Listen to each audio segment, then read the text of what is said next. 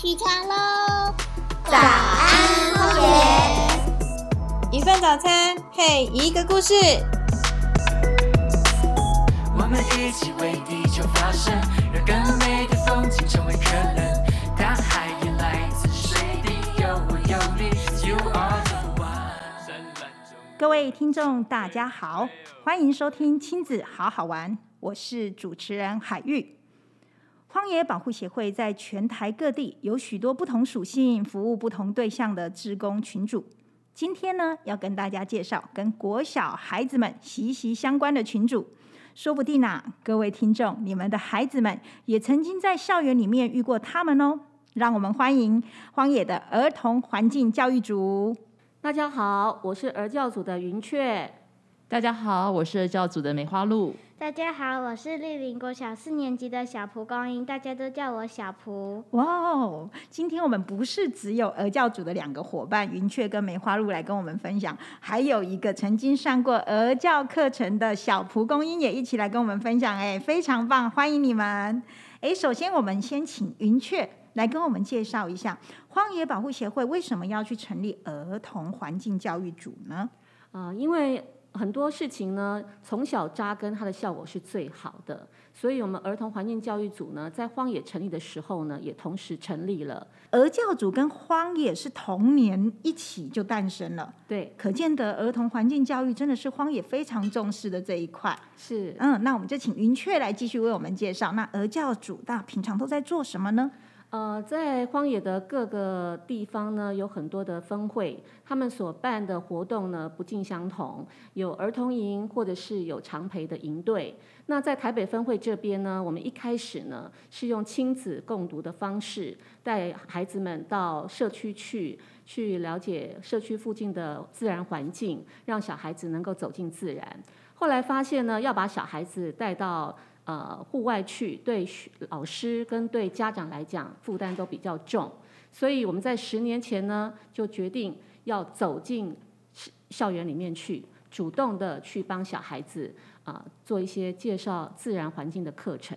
嗯所以从本来在公园里面的走读共学，到十年前开始进到班级里面去进行诶班级的课程的的引导，感觉上在公园的走读好像比较有趣诶。那进到班上的话，怎么样让孩子也可以呃被我们的课程吸引呢？嗯，我们也是有考虑到这一点，所以当初在设计这个教案的时候呢，是非常用心的。除了一些必须要传达的知识之外呢，我们会在我们的课程里面放入很多有趣的影片，然后在每个课程之后呢，也会设计一个跟课程相关的体验活动。然后那些体验活动呢，对小孩子来讲呢，是能够呃把早呃把前一堂课所学的东西呢，再加以的复习，然后能够深入增加他的记忆点。然后感觉上好像不是单纯的上课这么严肃，对不对？对，哎，那我可以请教一下小蒲公英，你是有上过我们儿教的教案的，对不对？对那你还记得你那时候上的教案是什么样的主题吗？我上的是汉树做朋友，哦，汉树做朋友啦，老师是在引导你们怎么跟树交朋友吗？嗯、就是会让我们了解说树树其实不是是很重要的，呃，你觉得上荒野而教的课程很好玩吗？还是你觉得哦？非常的有趣。真的哦，你会觉得哦，赶快下课啊，还是会觉得舍不得下课？不会，我觉得一般老师上的课比较会说，呃，什么时候下课？但是儿教上的课就觉得，呃，怎么下课了？怎么那么快就下课了？是不是？谢谢你，小蒲公英。我们待会再请你多分享一些。那梅花鹿有没有一些可以跟我们分享的？哦，就是刚刚小蒲公英讲说，这个儿教课程非常吸引他们，让他们就都不想下课。我想这个部分也确实有老师能够来，就是他在下课的时候直接就跟我分享说，哇，就是俄教的课程的带领的方式，还有他们中间就是穿插的一些活动，就是他从来没有想到可以用这样的方式来带领孩子，所以他觉得这个是一个很前所未有的经验，他们觉得非常的。非常的棒，非常的厉害，这样子。哎，这样看来，我们荒野鹅教的教案不只是得到小朋友的认证，就连专业的学校老师也觉得我们的教案设计的非常的精彩而且有趣，对不对？荒野鹅教主其实从荒野创立之初，我们就是很重视，在儿童的时期就开始在他们的心中种下了一个爱护环境、尊重万物的种子。那其实很希望这一群孩子们长大之后，这个种子就可以发芽，长成大树。那刚刚有讲到说，后来啊，俄教主从走读变成进到班级里面去。那进到班里面去之后，诶，不知道两位呃教的伙伴有没有进到什么样对你们印象很深的故事，可以跟我们分享？嗯，我来分享一个故事，就是呃，有个学校的老师呢，他事后跟我们反映，就是他们班上的同学呢，平常走过学校的时候，根本不会注意学校附近所种的树。那甚至有些小朋友呢是不愿意去碰碰触这些树的。那我们在上了一堂叫“蒙眼摸树”的课程之后呢，他们学校办了一个户外教学，到一个农场。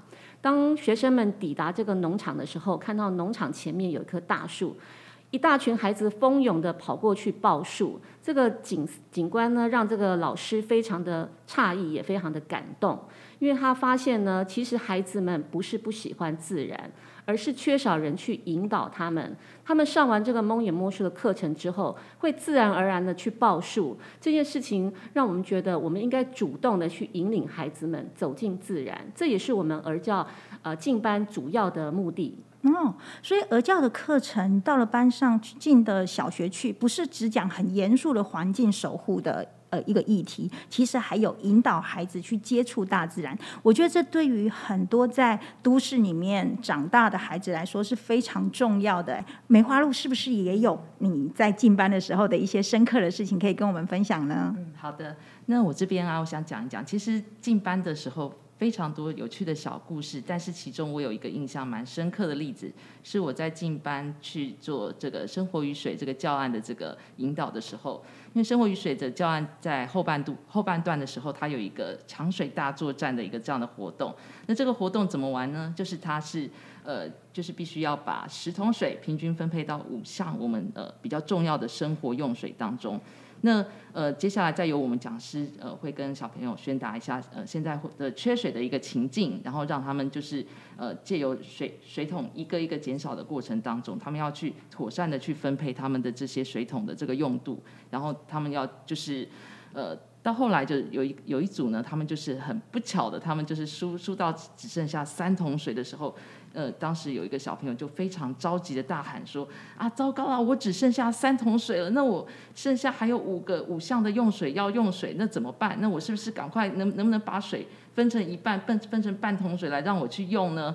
然后我就那时候就在想说啊，他们平常的生活中确实都没有一这样的一个缺水的经验，而现在这样的活动中，他们有机会去思考我要怎么样子去妥善的分配我的用水，确实也是一个蛮有趣，也也真的是引导孩子去思考的一个过程。哎，不错耶！所以儿教的课程还会借由一个呃模拟的一些游戏，让他们在游戏的过程中，让这一群生活都一向顺利的孩子去体验到缺水的时候。怎么办？对不对？那我有一个经验，有一天放学的时候，外面在下雨，然后有同学说：“哦，夜终于下雨了。”因为那时候是比比较偏缺水的时候。但是同学就是觉得说，下雨就只要有下下来下到地面，就就是有增加水量啊。只是应该要下，我就觉得应该要下在水库上面，或者是。或者是要下在树林里面，让树木吸收。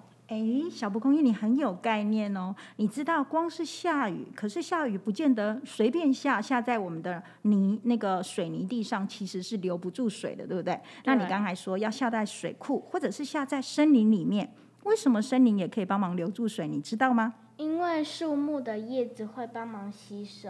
哦，树木除了叶子，还有它的树干，还有它的根，还有整个泥土都可以帮忙吸收水，对不对？对。你很棒哎！而且根据研究，其实整个森林它的储水量其实远远大于几座的水库。我们的鹅教的教案里面啊，也有一个教案叫做“下雨的森林”。下雨的森林其实就是用生态游戏的方式，让孩子们去体验说树木。跟水的关系，也就是刚刚小蒲公英讲到，下雨下在了泥土里面，泥土的森林，到泥土和森林会帮忙留住水。可是如果是下在我们现在都市的水泥地，可能很快就被蒸发了。其实海域自己也是而教的。一个培训的引导员哦，我也曾经进到班级去的时候，刚好就是上到这个下雨的森林。那我们在进行这个下雨森林的生态游戏的时候，我们我们会让孩子们轮流扮演树木。那扮演树木的孩子，他就要想办法把自己弄成一个树木的样子，然后要想办法留住小雨滴。海玉呢，就会跟着我们的教案会。设计各种情境，例如说啊，我们都不带自己的筷子，所以我们要砍伐树林来去制造很多个免洗餐具、免洗筷，所以就会有一些树被砍掉，对不对？然后我记得我砍了第一回合，砍了第二回合，砍到第三回合的时候，有一个小朋友，那时候他也是四年级，跟小蒲公英现在年纪差不多，他就恶狠狠的瞪了我一眼，就在他要被我砍倒的时候，他就对我说：“哼，树林会惩罚你的。”哦。我当时听到，其实有一点惊吓，而且有点惊喜耶，因为其实这个孩子他感受到树木是有灵性的，树木是有感觉的。那一个活动结束之后，我们就跟班上的同学一起讨论这个活动。我才知道，原来那个孩子其实他的父母在假日的时候常常带他往山林里面去爬山，去接近大自然。所以他对于整个树木、整个森林是有感情的。他知道树木是有感觉的。我觉得这个真的是很棒。其实。我们除了儿童环境教育的引导，除了是靠荒野之外，其实我觉得家庭的教育也很重要。那个孩子的表现真的是让我非常的惊艳呢。那我也想知道啊，其实诶，身为儿教的讲师，除了进班带给同学们一些乐趣之外，还有带给同学们一些寓教于乐的知识，是不是也对于你们自己的生活有一些改变呢？哦，我感触很深。因为我在还没有进俄教之前呢，一直在呃企业界服务。那当年呢，当政府宣布说要禁用大型购物中心的垃圾袋的时候，我是非常的讶异跟没有办法理解，因为对我来讲很不方便，临时要购物的时候还要另外花钱去买购物袋。但是进到了荒野，呃，自己在上了这些课，发现呢。原来塑胶袋对于整个环境的危害是这么的深远，它是千年不坏的产物，所以我现在是自然而然打从心里面呢，就希望能够减少这种塑胶制品的产生。我现在外出呢，一定会自己带购物袋，也会带自备的环保杯跟环保的餐具，因为呃，现在台湾每个人呢，每年都会制造七百五十个塑胶袋。一人就七百五十个。对，那如果没有在呃每个人有这种危机意识，减少塑胶制品的产生的话，这个对整个环境的危害是非常的大的。其实啊，有时候所谓的不方便，也就是一个习惯的问题。如果你去习惯了，其实所谓的不方便都变成方便了，对不对？是每五秒人类都用掉了六万个塑胶袋哦。那但是呢，这六万个塑胶袋只带来。我们二十分钟的方便哦，我们每五秒钟全球就制造了六万个塑胶袋，那只带来二十分钟的方便。呃，我觉得其实呃会去用这些塑胶袋的人呢，他并不是因为要恶意的去使用，而是不了解，所以很多时候是要教育的。那我们就是希望除了进班去教导孩子从小有正确的观念之外，也希望来参加我们培训的讲师能够借由课程自己也能够以身作则，这样的话会让我们的这个整个环境呢会更变得更美好。云雀说到了一个很重要的重点，其实大部分的人其实都不是故意要去伤害我们的环境的。其实为什么会有那么多那么多的热色？很多人是因为不知道、不了解，所以我们的课训练课程真的是很重要，因为可以让更多人去了解。刚刚云雀说，一开始的禁用塑胶袋，让你那时候还在上班，你觉得很生气，怎么那么不方便？我记得在好几年前禁用吸管的时候，也引发了一阵的反弹。可是那时候，我们荒野的孩子们都可以理解为什么要禁用吸管，因为我们每年都会九月的时候是国际禁滩月，我们会带孩子去海边净滩。我还记得啊，那一年我们那一年在把所有在禁滩捡到的垃圾的塑胶吸管全部收集起来，结果竟然收集了上万只的吸管，然后我们还可以做成一个椰蛋树。椰蛋树不是椰蛋快乐的 椰蛋，是把海龟都噎的受不了的椰蛋树。最恐怖的是。那一个每个捡回来的吸管，我们仔细的看，每一根上万根的吸管，每一根都有动物的咬痕呢，哇，真的！所以其实我们不是故意的，但是我们的一个不小心的不知道，其实可能就会造成整个环境的大大灾难。很棒，谢谢小蒲公英还有云雀的分享。对，嗯好的，那我这边也讲一讲啊，因为我本身也在荒野这边，然后还有就是我的孩子他们也一起跟我们加入的荒野的亲子团。那其实我呃孩子们啊，他们就是之前确实都没有这方面的就是环境保护的一些意识。那他到加入亲子团，然后然后包括我自己加入了这个荒野儿教组，那我们有一些更深刻的认知，比如说呃对于这些野生动物，他们在呃就是冲刺到处冲刺这个塑胶的这个环境，他们都是呃免免不了，他们可能都会有。存在这些危机当中，比如说他们会被一些塑胶的这些制品，然后他们吞下这些塑胶制品，会被一些塑胶的这个塑胶袋缠住缠住他们的脖颈，然后造造成他们的致。所以我们现在就是每次出门啊，大家就是会互相提醒说，哎，那个你环保餐具带了没啊？你水壶带了没？然后出去的时候，他们可能有时候难免有一些口腹之欲的时候，他们就会想说，哎，那这个我们今天。呃，数我们的环保餐具带的数量好像不够，那我们可能就暂时那样东西，我们就先不要买好了，下次再买。或者是说，那我们就是我们两个好像只有带两个，可是我们想吃三样的时候，我们就是呃调整一下，就下次就确实就是下次再来，就不要说急着这一次吃，而就是会去去思考一下自己的呃购买策略，或者是减减少一下自己的口腹之欲，就是会有这样子的一个影响。我觉得确实。就是荒野这几年来带给我们的一些改变。确实哈，有没有感觉其实孩子都是很好教养的？就是孩子他们懂了之后，他们的行动力往往是大于大人的，他们的执行能力，然后呃比我们大人更有决心。我觉得确实是因为环境未来是他们的，然后我们现在守护的其实也就是孩子未来的环境，很不错。那参加荒野。的，这是我们自己身为儿教的培训员之后，对我们自己家庭的改变。那我想要问一下小蒲公英，小蒲公英，你刚刚有说你有上过我们儿教的汉书做朋友的课程，对不对？对。那上完那个课程之后，有没有对你在生活上有改变呢？有，就是本来我们都是落叶在地上，我们都踩着它嘛。但是经过这次上课之后呢，我就有，就是我们会我会。我会去注意脚下的落叶，就可能它的颜色啊，或者是它的叶脉不同。有时候还会看到我们社区旁边，就看到有人会定期来修剪那个树木。我就看到有人就是因为想要美观嘛，就把它剪成一个圆形啊，所以我们就是看到。有些树叶都被剪一半了，为了为了让它看起来是圆形，所以有些就被剪一半。为了人类看起来舒服，结果让树叶去承受了那个被裁一半的负担。啊，那还有吗？你除了你看到树叶，你开始会对树叶有感情，对不对？对树木有感情之外呢？我有时候会带一些纸袋去。公园啊，或者是走在路上就看到一些觉得很美的花，不管是花、树叶啊，都都都会把它放在纸袋纸袋里面啊？为什么呢？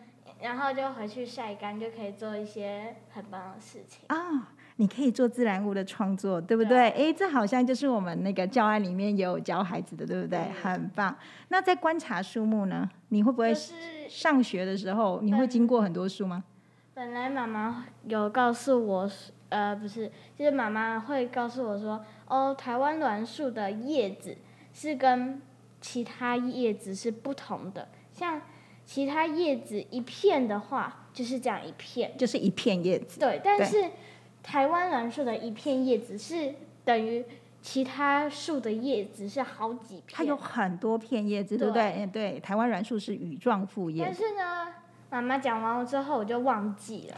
啊，自从儿教呢就的上课就让我再恢复记忆，然后自从这次以后啊，我就会跟我一起上下学呃下学放学的时候的一起的朋友会一起走路的朋友对，因为我？们行道树上面全部都是种满台湾栾树，所以我随便这是几片叶子，就会想要去烤它们。啊，然后每次他们就在那边原地在一二三四五六七，数了老半天，对结果答案是一片一片叶子，不错哟。小蒲公英参加我们儿教的课程之后，突然变成了植物达人了，非常好，太棒了。那你看哦，其实我们的儿教课程啊，除了是进班级去之外，我自己呃海玉为什么会也会去参加儿教的培训？其实我自己本身是呃学校的故事妈妈。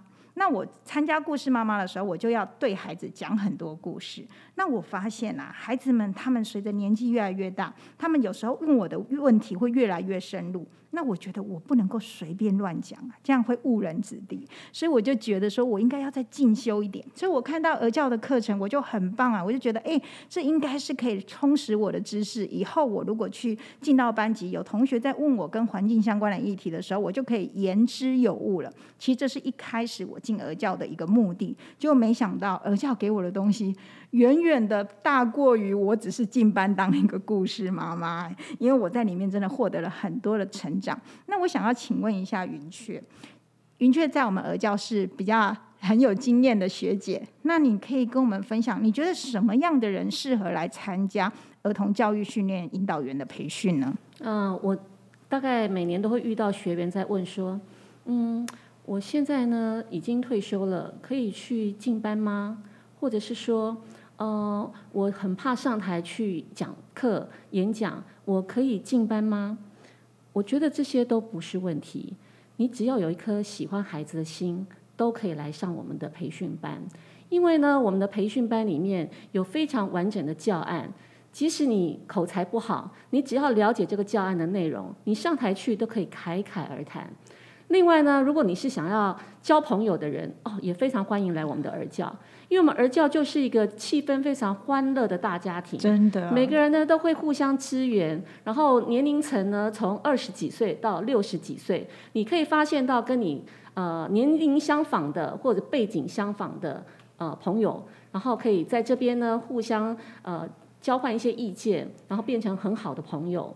那或者呢，是你想要在进修学习新知的人，就像刚才海玉讲的，你如果觉得自己呃讲的东西还要进一步有深度的话，来到这边，我们每年都会有很好的增能跟进修的课程，我们会邀请到各界的学者专家来帮我们上课，像我们有邀请到呃中研院的汪中和教授啊，对或台大的地质系的教授啊，或者是海洋大学的呃花枝博士啊。